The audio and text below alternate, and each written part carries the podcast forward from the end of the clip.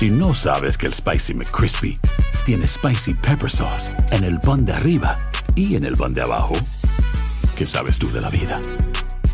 Para, pa, pa, pa.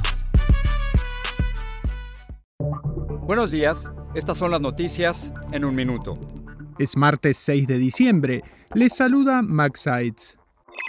Georgia celebra este martes la segunda vuelta para elegir senador, en la que el demócrata Rafael Warnock busca la reelección frente al republicano Herschel Walker, apoyado por Donald Trump. El Partido Demócrata ya se aseguró el control del Senado en las elecciones de medio término, pero un triunfo de Warnock le daría mayor libertad de acción.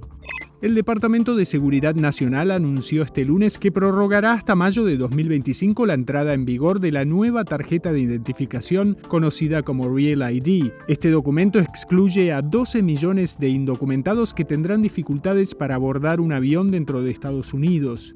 La actriz estadounidense Kirstie Alley, ganadora de un Emmy por su papel en la serie Cheers y famosa por protagonizar películas como Mira quién habla, murió este lunes a los 71 años. Alley sufría de cáncer.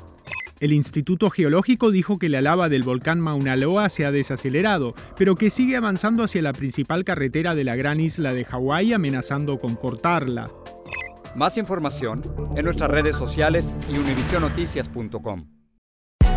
Hay gente a la que le encanta el McCrispy y hay gente que nunca ha probado el McCrispy. Pero todavía no conocemos a nadie que lo haya probado y no le guste. Para, pa, pa, pa.